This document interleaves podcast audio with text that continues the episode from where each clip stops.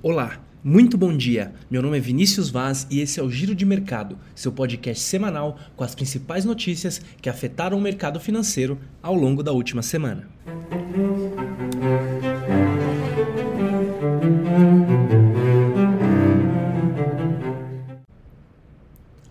Mercados internacionais seguiram com elevada volatilidade durante a semana, em meio à estabilidade do sistema financeiro nos Estados Unidos e na Europa. Além disso, a semana ficou marcada pela divulgação de diversos indicadores de atividade, como PMI e inflação, com destaque para o Reino Unido, que voltou a atingir a inflação de dois dígitos. Ainda, o principal destaque da semana permaneceu com a decisão de política monetária nos Estados Unidos, com o Fed confirmando a expectativa de aumento de juros, mas trazendo cautela com relação aos próximos passos, em meio a um cenário de necessidade de estabilização do sistema financeiro e aumento das linhas de redesconto com os bancos. Na Europa, após a negociação de venda do Credit Suisse para o UBS durante a última semana, surgiram novos temores com relação à estabilidade do sistema, com receio envolvendo a solvência do Deutsche Bank na sexta-feira, que anunciou a recompra de dívidas, um sinal normalmente visto como de um balanço sólido. A presidente do Banco Central Europeu, Christine Lagarde, voltou a afirmar que o sistema financeiro europeu é sólido, apesar das recentes turbulências. A mensagem vem após a decisão de política monetária na semana passada, em que ela voltou a reforçar a cautela para próximos, os próximos movimentos de aumento de juros. Quanto à agenda econômica, destaque para a divulgação dos PMIs na zona do euro, que apresentaram números acima do esperado para o setor de serviços e o composto, e aquém da expectativa para a industrial, que segue abaixo do nível de 50 pontos. No Reino Unido, a semana também foi intensa, com decisão de política monetária na quinta-feira que confirmou um aumento de 25 pontos na taxa, elevando para 4,25 e deixando as portas abertas para um eventual novo aumento de juros. O movimento aconteceu após a divulgação do CPI de fevereiro, que voltou a avançar e mostrou uma inflação de 10,4% ao ano e um dado mensal de 1,1%, muito acima das expectativas. Já nos Estados Unidos, o grande destaque da semana ficou com a decisão de política monetária, com o Fed confirmando as expectativas e realizando um aumento de 25 pontos na Fed Funds, elevando para o patamar de 5%.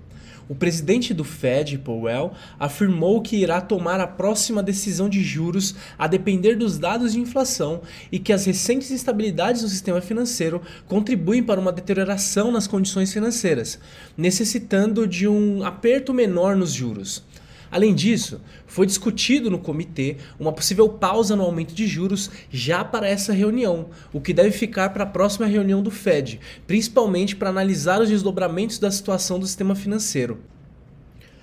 Nos mercados, a semana teve desempenho positivo, em função de uma percepção de início de desaceleração da economia americana e final de ciclo de aperto monetário, levando os yields das treasuries a caírem, com um movimento mais intenso após as falas do Powell na quarta-feira. O movimento levou as bolsas a performarem de maneira positiva durante quase toda a semana, em meio à expectativa de afrouxamento monetário e controle da situação financeira por parte do Fed, garantindo a liquidez ao sistema.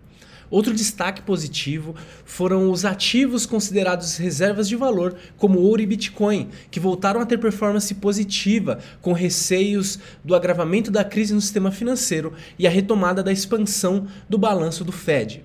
Nas commodities, o desempenho foi negativo em meio à expectativa de desaceleração global, podendo impactar na demanda. E por fim, na China, os mercados apresentaram desempenho positivo na semana, depois das recentes medidas para afrouxar as condições monetárias propostas pelo Banco Central na semana retrasada, apesar da manutenção da taxa de juros em patamares estáveis. A medida tende a melhorar as condições de liquidez de curto prazo, estimulando o processo de reabertura comercial do país. E falando aqui do Brasil, na semana decisiva para o cenário doméstico, o Ibovespa acumulou queda de 3,1%,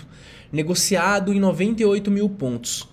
Durante os últimos dias, os investidores acompanharam de perto as movimentações na ala econômica através da decisão de política monetária realizada na última quarta-feira pelo Comitê de Política Monetária, o Copom, do Banco Central. Com um cenário incerto ao redor, ao redor das pautas fiscais referentes à apresentação da nova âncora fiscal, o mau humor dos mercados acompanhou o comunicado do Banco Central, que foi visto com um tom mais agressivo do que o esperado pelo mercado. Do lado macroeconômico, a falta de visibilidade sobre a apresentação do arcabouço fiscal, que tem como principal objetivo substituir o teto de gastos, vem pesando sobre os ativos. Apesar de críticas recentes realizadas ao patamar atual de juros por parte do governo, o Banco Central optou pela manutenção de 3,75% sobre os juros locais em sua última reunião, encerrada na quarta-feira, dia 22. Em linha com as estimativas de grande parte do mercado, o comunicado que acompanhou a decisão teve suma importância para a realização negativa da bolsa, que precificava antes do comunicado um corte na reunião de maio. O comunicado reforçou a visão de cautela e manutenção dos juros altos ao longo de 2023, a fim de ancorar as expectativas de inflação junto à meta de 3%. Em linha, o Banco Central ainda ressaltou sobre a possibilidade de retomar o ciclo de alta na Selic, a depender das próximas leituras de inflação, uma vez que a inflação implícita e as expectativas de inflação vêm descolando das metas estabelecidas para 2024 e 2025 os investidores seguem atentos em busca da apresentação do novo marco fiscal, que dará maior visibilidade para a trajetória da dívida pública. No âmbito dos indicadores, apesar de semana amena, o destaque se concentrou na divulgação do IPCA 15, considerado como uma prévia da inflação referente ao mês de março com grande influência nos preços da gasolina devido à reoneração dos impostos sobre os combustíveis, o indicador registrou a menor variação desde março de 2020, variação positiva de 0,69%, após a alta de 0,76% em fevereiro. No acumulado de 12 meses, o indicador recuou de 8,38% para 7,94%. A queda do indicador traz para o mercado um sinal de alívio, dando continuidade no ciclo de queda de inflação corrente que vinha em 2022. Quando olhamos para o cenário político, a expectativa para a apresentação do arcabouço fiscal e novos ruídos entre o legislativo e o executivo seguem no radar dos investidores. Após semanas de ataques dirigidos ao Banco Central, a temperatura entre o legislativo e o executivo aumentou logo após o comunicado do Banco Central reforçar a intenção de manutenção de juros em patamares altos, em busca de maior visibilidade fiscal e ancoragem das expectativas à meta. O cenário abriu espaço para as novas críticas à Selic, com a expectativa do cenário visto em fevereiro, onde o Banco Central amenizou através da ata, é, após o comunicado visto com um tom mais duro do Banco Central em março. À espera do retorno do presidente Lula em sua bateria de agendas na China para a apresentação do novo arcabouço fiscal, o petista voltou a dirigir críticas sobre a privatização da Eletrobras e política de dividendos. Nos últimos dias, Lula ressaltou que a privatização da companhia foi uma loucura e sua intenção de entrar com ação em busca de retomar o controle da empresa. Em paralelo, o atual presidente afirmou que a Petrobras não pode se tornar uma vendedora para ter lucro só para distribuir para os rentistas, em nova crítica à política de distribuição de dividendos da estatal. E por fim, no radar corporativo, em queda generalizada vista nos principais setores que compõem o Ibovespa, os ativos mais sensíveis aos juros figuram entre os principais, as principais quedas após incerteza sobre o rumo da política monetária local. Em primeiro lugar, a Local Web, em que as ações da companhia encerraram a semana liderando as perdas do Ibovespa, refletindo os balanços negativos do quarto trimestre de 2022, o EBITDA de 13% abaixo das expectativas do mercado, que agiu como o driver principal para para o desempenho do ativo. Em segundo lugar, Magalu, também que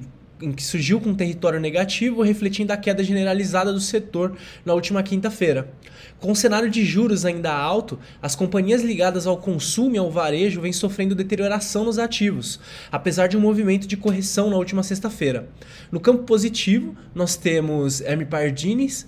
Hermes Pardini, perdão, que teve alta impulsionada após o CAD aprovar a compra de, da companhia pelo Fleury em fato relevante conjunto. O aval se torna definitivo pelo CAD caso não haja recurso por terceiros ou avocação pelo tribunal da autarquia no prazo de 15 dias corridos contados da publicação do despacho no Diário da União. Em quarto lugar, a Embraer, que operou entre as maiores altas da semana, refletindo ainda o guidance para 2023 e o balanço positivo da companhia no quarto trimestre de 2022. A empresa, que já vem em movimento de alta nas últimas semanas, encerrou mais uma semana em alta, com investidores em busca de ativos mais sólidos, frente a um cenário ainda fragilizado na bolsa brasileira. E por hoje é isso. Eu agradeço a sua audiência, um forte abraço, uma ótima semana e nos vemos na semana que vem.